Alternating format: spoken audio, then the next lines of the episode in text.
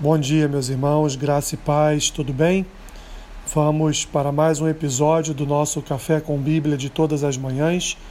Hoje, dia 9 de novembro, faremos a leitura e uma breve reflexão no texto que se encontra no Evangelho de Mateus, capítulo 16, a partir do versículo 13 até o 19, que diz assim: Indo Jesus para os lados de Cesareia de Filipe, perguntou a seus discípulos: quem diz o povo ser o filho do homem?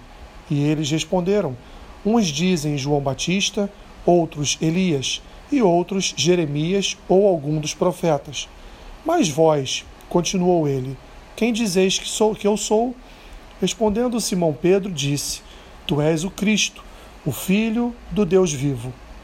Então Jesus lhe afirmou: Bem-aventurado és, Simão Barjonas, porque não foi carne e sangue que tu revelaram, mas meu Pai que está nos céus.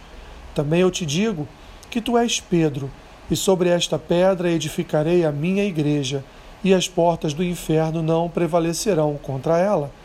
Dar-te-ei as chaves do reino dos céus.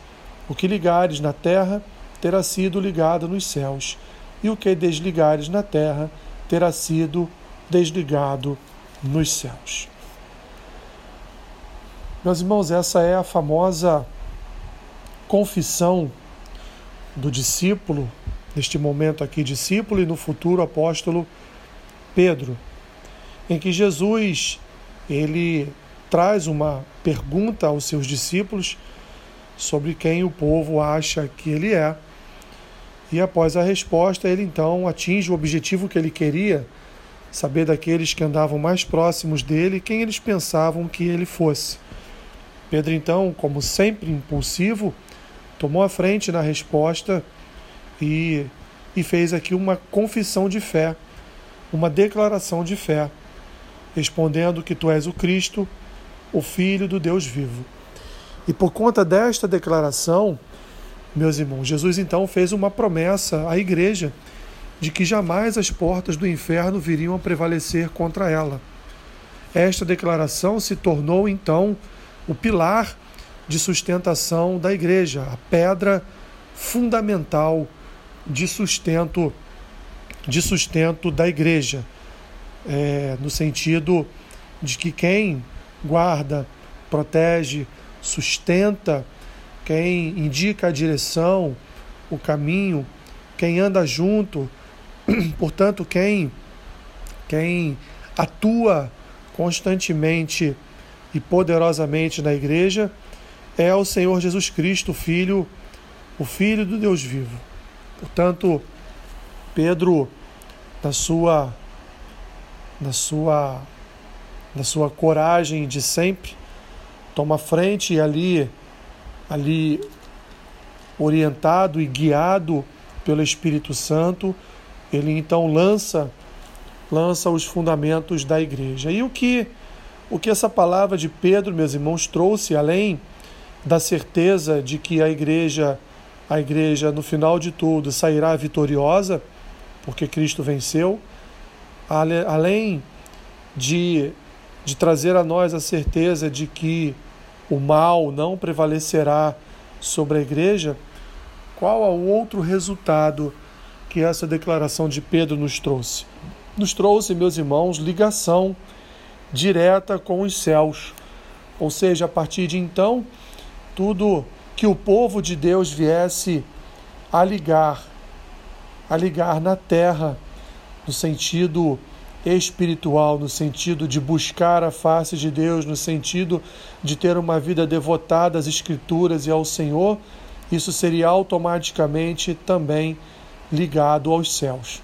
Portanto, meus irmãos, a a mola mestra de sustentação da igreja não está só na declaração de Pedro, mas também no relacionamento da igreja com o seu Senhor, no nosso relacionamento com o Senhor Jesus. E esse relacionamento, ele não é feito só de orações e jejuns, mas ele também é feito daquilo que Pedro, de forma positiva, fez aqui, confissão.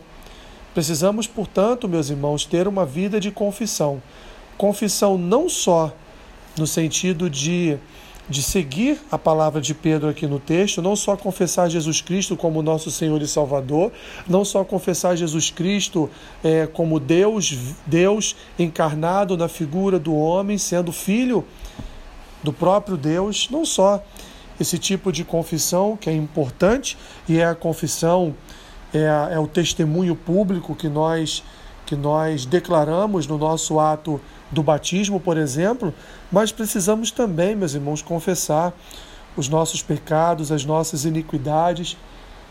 Precisamos, meus irmãos, nos chegar diante de Deus de forma humilde, de forma sincera, porque o Senhor conhece o nosso coração, o Senhor ele conhece a nossa história, o Senhor sabe quem nós somos e, portanto, não não há a menor possibilidade de chegarmos diante de Deus em mentira, em engano, tentando, portanto, é, ludibriar o nosso Senhor. Portanto, assim, meus irmãos, eu termino exortando os irmãos a confessarem, confessarem diante de Deus, confessarem que Ele é Senhor e Rei de suas vidas, mas também confessarem diante dele suas limitações, seus pecados, para que nós possamos ligar, nos ligar aos céus e assim obtermos do Senhor Jesus toda a ajuda necessária, toda ajuda espiritual necessária para que possamos então vencer o pecado, vencer a iniquidade, vencer as concupiscências do nosso coração. Senhor, abençoe o dia dos meus irmãos, seja com eles em todas as suas necessidades, cerca-os da sua presença, derrame da sua graça e do seu espírito sobre cada um deles. Assim eu oro em nome de Jesus Cristo. Amém.